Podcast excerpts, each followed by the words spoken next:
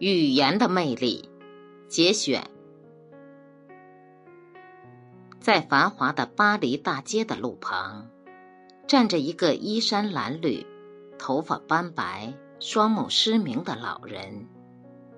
他不像其他乞丐那样伸手向过路情人乞讨，而是在身旁立一块木牌，上面写着：“我什么也看不见。”街上过往的行人很多，看了木牌上的字，都无动于衷，有的还淡淡一笑，便姗姗而去了。这天中午，法国著名诗人让·比浩勒也经过这里，他看看木牌上的字，问盲老人：“老人家，今天上午有人给你钱吗？”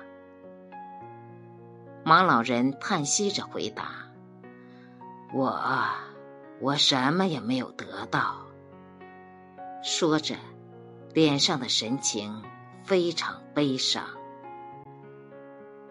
让比浩勒听了，拿起笔，悄悄的在那行字的前面添上了“春天到了，可是”几个字，就匆匆的离开了。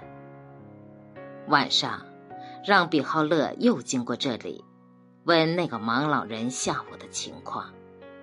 盲老人笑着回答说：“先生，不知为什么，下午给我钱的人多极了。”让比浩勒听了，摸着胡子满意的笑了。春天到了，可是我什么也看不见。这富有诗意的语言。